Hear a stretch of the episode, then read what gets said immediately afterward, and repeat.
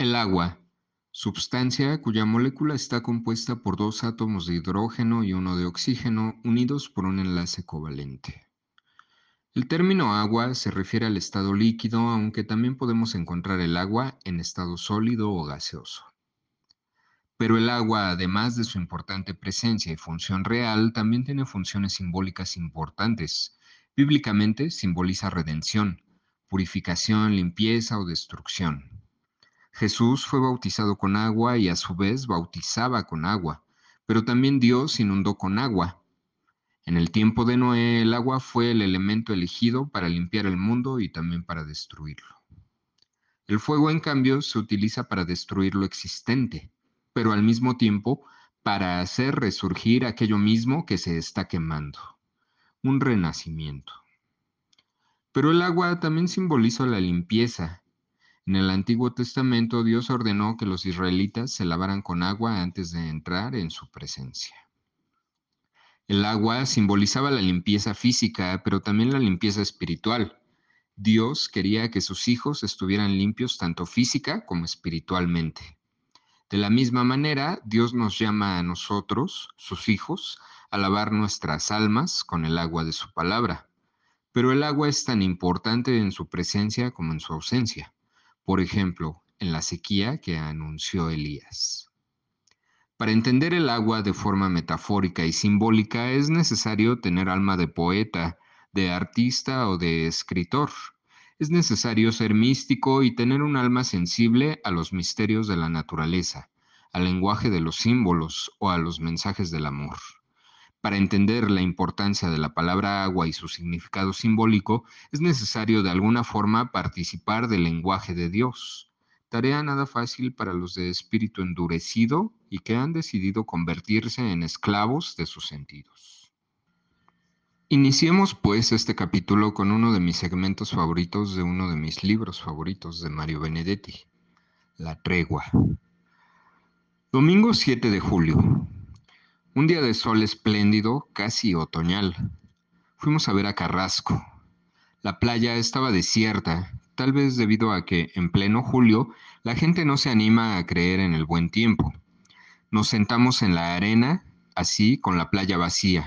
Las olas se vuelven imponentes, son ellas solas las que gobiernan el paisaje.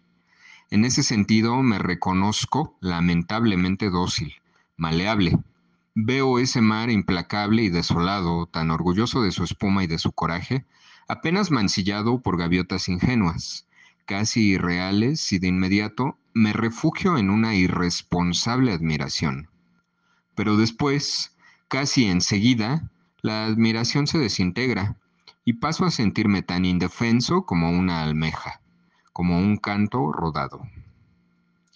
Ese mar es una especie de eternidad, cuando yo era niño, él golpeaba y golpeaba, pero también golpeaba cuando era niño mi abuelo, cuando era niño el abuelo de mi abuelo. Una presencia móvil pero sin vida, una presencia de olas oscuras, insensibles. Testigo de la historia, testigo inútil porque no sabe nada de la historia. Y si el mar fuera Dios, también un testigo insensible, una presencia móvil pero sin vida. Avellanada también lo miraba, con el viento en el pelo, sin pestañear. ¿Vos crees en Dios? dijo continuando el diálogo que había iniciado yo, mi pensamiento. No sé, yo querría que Dios existiese, pero no estoy seguro. Tampoco estoy seguro de que Dios, si existe, vaya a estar conforme con nuestra credulidad a partir de algunos datos desperdigados e incompletos. Pero si es tan claro, Vos te complicas porque crees que Dios tenga rostro, manos, corazón. Dios es un común denominador. También podríamos llamarlo la totalidad. Dios es esta piedra, mi zapato, aquella gaviota, tus pantalones, esa nube, todo. ¿Y eso te atrae? ¿Eso te conforma? Por lo menos me inspira respeto. A mí no. No puedo figurarme a Dios como una gran sociedad anónima. Y todo este ensayo acerca del agua me viene a la mente y al espíritu a partir de la última película que vi en cine, La Sirenita, el nuevo live action de Disney.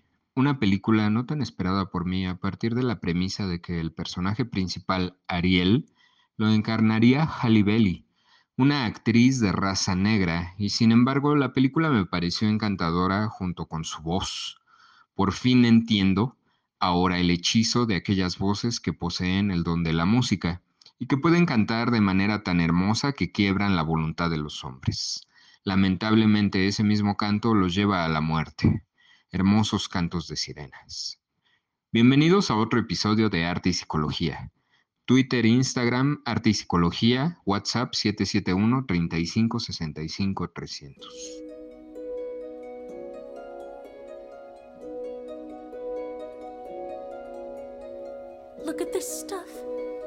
Isn't it neat? Wouldn't you think my collection's complete? Wouldn't you think I'm the girl, the girl who has everything? Look at this trove, treasures untold. How many wonders can one cavern hold? Looking around here, you think, sure, she's got everything. Gizmos aplenty. I've got who's it's and what's it's galore. You want thingamabobs? I got 20. But who cares? No big deal. I want more.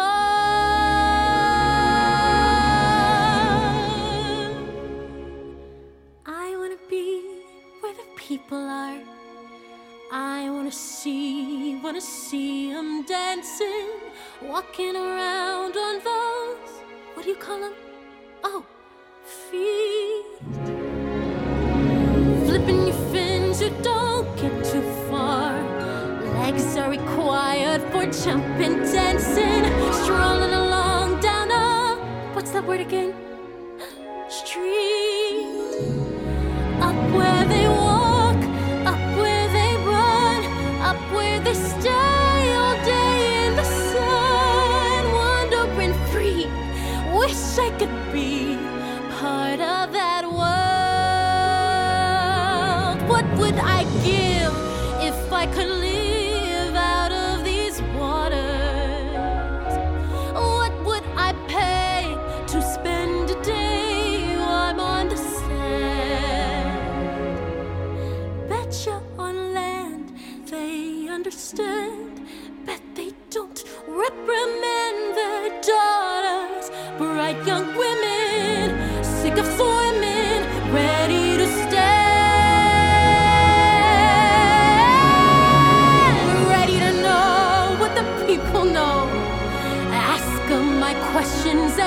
Some answers. What's a fire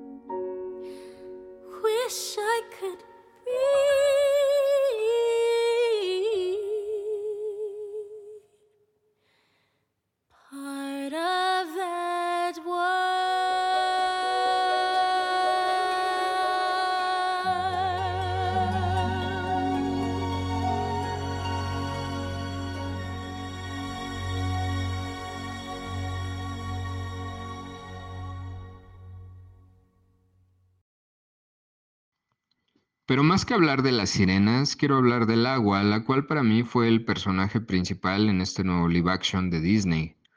El mar es imponente, y como alguna vez reflexionó Mario Benedetti en La Tregua, ¿y si el mar fuera Dios?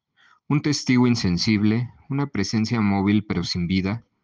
A título personal no disfruto ni anhelo irme al mar de vacaciones, ni echarme a la orilla del mar en la playa con mi traje de baño y en mi toalla tendida. Sin embargo, este segmento que leí de Mario Benedetti sobre el mar expresa totalmente lo que me hace sentir el mar. Una presencia imponente y amable en algunas ocasiones, pero también una presencia imponente y agresiva si no le guardas el debido respeto. Quizá por eso aluciné y disfruté tanto el mar visto desde los ojos de Robert Eggers en la película El Faro. Donde también podemos ver sirenas en su estado gracil y perfecto pasar inmediatamente a su estado extravagante y agresivo, sirenas devoradoras de hombres y con gritos violentos. La Sirenita, en cambio, repito que no es mi película favorita animada de Disney, ni tampoco fue el live action de Disney esperado por mí, me conquistó. Y es cierto, la película tiene importantes carencias. Por ejemplo, Flounder pierde protagonismo en esta nueva versión. Las nuevas canciones tampoco tienen razón de ser. E inclusive hay un rap dentro de la nueva película que me parece de lo más horroroso que he podido escuchar. Y repito, aún y con estas importantes fallas, la película me gusta, quizá porque no la vio el crítico, sino el niño que algún día fui. Quizá porque sin darme cuenta pude quitarme la máscara de solemnidad y preocupación que he venido cargando los últimos tres años. Y por fin volví a entender y acordarme de lo que es convertirse en un niño y simplemente entrar y ver y disfrutar una película. La cinta no es perfecta, ni mucho menos es el mejor live action de Disney, pero tiene esa magia de hacerte disfrutar a Disney en pantallas grandes. Recordemos que las anteriores cintas de Disney no fueron exhibidas en cines. Pinocho y la Dama y el Vagabundo, lo que me lleva a confirmar mi teoría formulada desde hace varios años. Asistir al cine es un completo ritual, desde el momento en que buscas horarios hasta dedicar toda una tarde o noche a una película. La tarde del 2 de junio de 2023 y la mañana del 3 de junio de 2023 las dediqué a ver La Sirenita. La película inicia con el eslogan visual de Disney dentro del agua, e inmediatamente a primer plano o plano cenital aparece la insolencia y el exceso del mar. Esas olas que Benedetti describió como olas oscuras e insensibles. Segundos después, la cámara gira y enfoca lo que es símbolo de invasión y caos, la humanidad. Fiesta, fuegos artificiales, vino, un barco, marineros, Eric, quien tiempo después se convertirá en pieza vital, quien tiempo después se convertirá en pieza vital a esta historia. Y como en las cintas de CMX, en que un objeto o un animal es el pretexto para trasladarnos a otro lugar físico, lo, mismo ocurre aquí, en una cinta de Rob Marshall. El tenedor apodado por las criaturas marinas como el cachivache cae al mar. La cámara lo sigue y es aquí donde conoceremos a Ariel, curiosa criatura del mar que parece no estar conforme con lo que le dicta su destino y su entorno. Yo quiero ver una bella danza y caminar con los pies, solo nadar, no es original. ¿Por qué no tener un par de piernas? y poder salir a pasear a pie y poder ir y descubrir qué se siente estar ante el sol. No existe fin, quiero saber más, mucho más. Entona la voz de Ariel dentro de la canción que nos permite conocerla.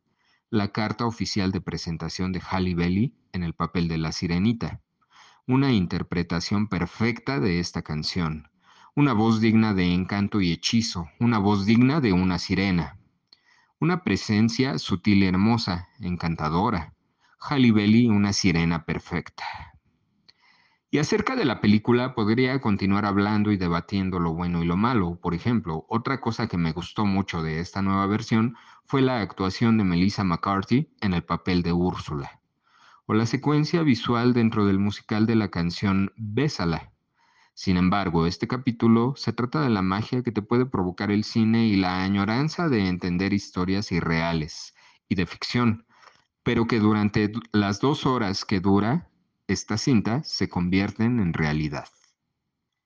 Jorge Volpi en su libro Leer la mente escribió que la ficción cumple una tarea indispensable para nuestra supervivencia. No solo nos ayuda a predecir nuestras reacciones en situaciones hipotéticas, sino que nos obliga a representarlas en nuestra mente, a repetirlas y reconstruirlas.